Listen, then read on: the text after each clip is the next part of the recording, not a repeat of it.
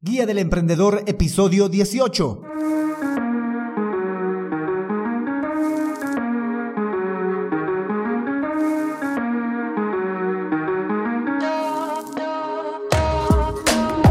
Hola, hola emprendedores, muy buenos días a todos y bienvenidos a la Guía del Emprendedor, el podcast en el que juntos vamos a aprender a montar, crear y optimizar un negocio con presencia online a través de estrategias y herramientas de marketing digital.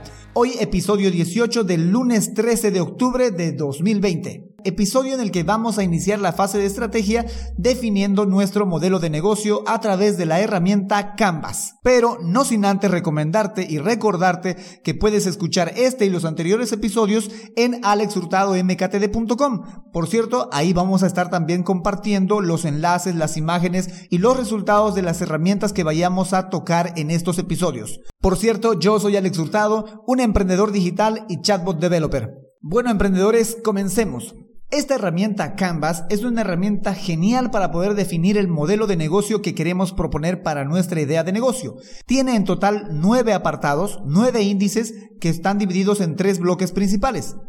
Para que esto no se torne confuso entre los bloques y los módulos en que se divide la herramienta Canvas, voy a pedirte que hagas clic en las notas del episodio y vayas a la palabra Canvas, le des nuevamente clic para acceder a la herramienta y que juntos podamos ver la estructura de la herramienta Canvas, tanto los bloques como los módulos en que se divide. Así que por favor, dale clic en las notas del programa a la palabra Canvas, un chatbot te va a redirigir y te va a mostrar dónde debes de hacer clic para acceder a esta herramienta. Y de paso, suscríbete. Entonces, rebobinemos un poco. Te decía que la herramienta Canvas se divide en tres bloques. Los módulos del primer bloque se centran en lo que ofreces. Los módulos del segundo bloque se centran a quién se lo ofreces.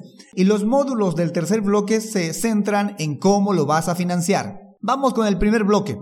En el primer bloque están los módulos de socio clave, actividades clave, recursos clave y propuesta de valor. En el bloque número 2, que se centra en a quiénes vas a ofrecer tu idea de negocio, están los módulos de relación con el cliente, canales y segmentos de cliente. En el bloque número 3, que se centra en cómo vas a financiar tu idea de negocio, están los módulos de costes e ingresos. Como puedes ver, cada módulo ya te anda mencionando lo que debes de ir rellenando. Y para hacerlo práctico vamos a ir explicándolo y rellenándolo juntos. Si aún no le diste clic, este es el momento en que puedes darle clic a la palabra Canvas en las notas del episodio y te va a llevar a la herramienta una página web, una página web llamada Canvanizer. La mayoría de los textos están en inglés, pero si tienes la posibilidad de estar en un ordenador, tradúcelo al español. Dale clic derecho y busca en el menú contextual traducir al español. Una vez hayas hecho eso, deslizas un poco con el scroll y vas a la parte donde está el canvas en dibujo blanco y a un recuadro donde tienes que rellenar dos datos. Uno, el título de tu canvas y dos, tu correo electrónico. Y luego le das clic a no soy robot y le das a empezar a canvanizar. Esto te va a llevar a otra página en la cual vas a ver el modelo Canvas completo, con todos los módulos que acabamos de mencionar. El primero, socios clave, el módulo de los socios clave es un apartado que ya vimos en la detección de ideas de negocio cuando trabajamos la herramienta para dar forma a nuestra idea de negocio, que es la de socios o posibles socios clave, a quienes van a ser pilares fundamentales para tu idea de negocio. El primer socio siempre eres tú, pero junto a ti alguien más va a colaborar para que tu idea de negocio fluya. En mi caso, por ejemplo, para hacerlo más práctico, mi socio principal es Silverbot, la comunidad y plataforma desarrolladora de Marketing Messenger. En tu caso podría ser una persona, un socio que aporte con capital o con conocimientos o habilidades, o un proveedor principal para la fabricación y puesta en marcha de tu idea de negocio. El siguiente módulo que vas a ver de izquierda a derecha es el de actividades clave. El módulo de actividades clave se puede rellenar a través de nuestro FODA y nuestro CAME que no son más que nuestras fortalezas y oportunidades trazadas en estrategias defensivas y ofensivas. Esta se trata sobre la principal actividad que vas a realizar para sostener a flote tu idea de negocio. Una actividad tan importante que no puedes delegarla a nadie, que no puedes subcontratarla, que solo y únicamente puedes y debes de hacerla tú. En mi caso, por ejemplo, cualquiera diría que es construir chatbots, pero no, haciendo una retrospectiva y remitiéndome a la fase de análisis y diagnóstico, descubrí que la gente conoce muy poco de los chatbots. Entonces, una de mis principales actividades, mi actividad clave, sería hacer conocer los chatbots. Y una forma de hacerlo será a través de webinars.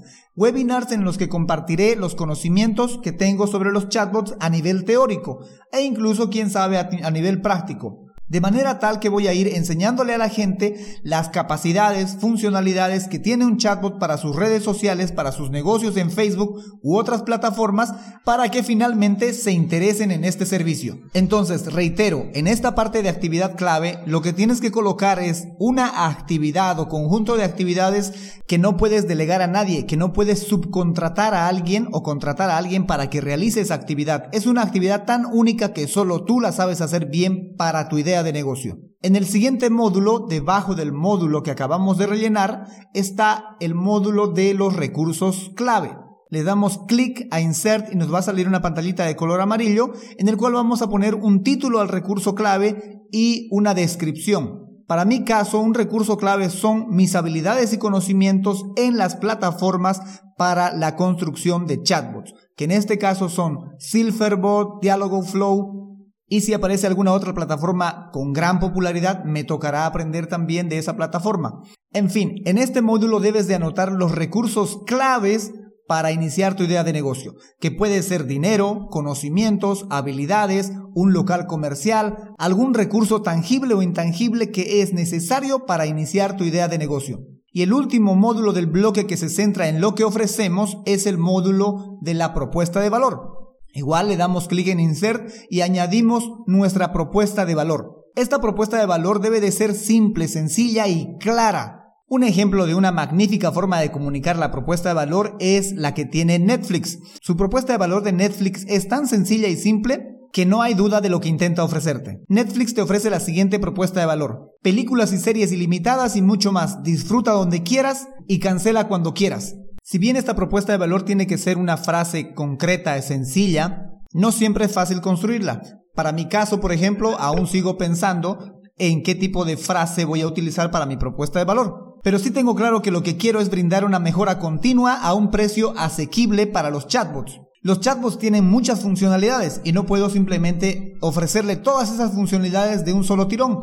Lo que voy a hacer es ofrecerle un chatbot que cubra sus necesidades iniciales y mes a mes ir ofreciéndole nuevas funcionalidades a nuevas necesidades que puedan surgir o presentar estas nuevas funcionalidades como propuestas proactivas para la empresa que no necesariamente van en busca de solucionar un problema, pero que sí pueden mejorar algún proceso.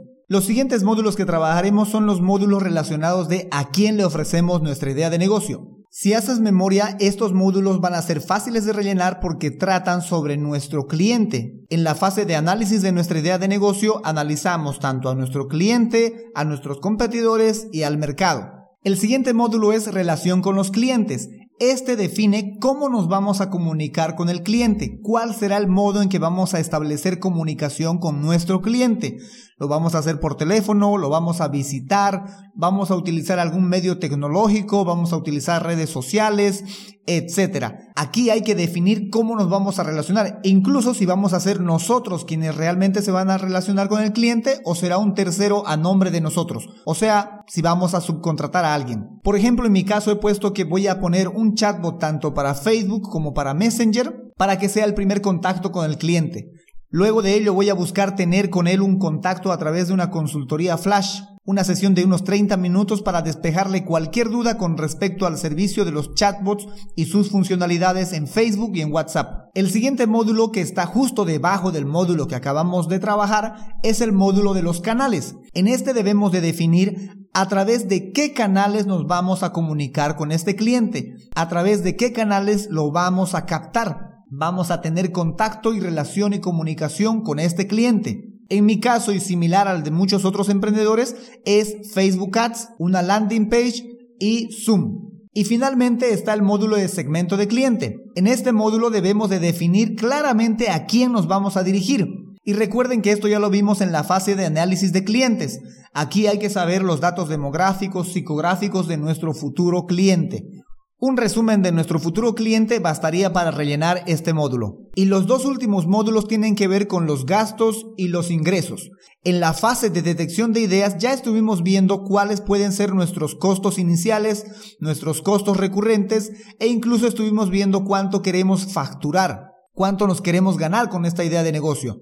Ahora sí ya no tanteando, sino buscando en el mercado precios reales de cuánto nos va a costar nuestra idea de negocio, nuestros gastos recurrentes para sostener nuestra idea de negocio. Entonces continuemos. El módulo de estructura de costes debemos de rellenarlo con los gastos iniciales para nuestra idea de negocio y con los gastos recurrentes para sostener nuestra idea de negocio. Y por último, el módulo de los ingresos. Aquí no solamente debemos de definir el precio para nuestra idea, para nuestro producto, para nuestro servicio, sino que debemos de definir un modelo de ingresos, un modelo de ingresos para nuestra idea de negocio. Y en el siguiente capítulo vamos a estar viendo eso, qué modelos de ingreso existen para tomarlos en cuenta en nuestra idea de negocio. E incluso más adelante, si no me equivoco, en la fase de plan de acción, estaremos viendo la teoría de los cliductos, que es una interesante teoría para plantearnos más de un modelo de ingreso. Como ven, si hemos realizado un buen trabajo en las fases de detección de ideas, análisis y diagnóstico de nuestra idea de negocio, será muy fácil, será relativamente fácil rellenar este modelo Canvas. Si te surge alguna consulta o alguna duda con respecto a lo que hoy hablamos o en los anteriores episodios, no dudes en hacerme llegar tu consulta a través de alexhurtadomktd.com.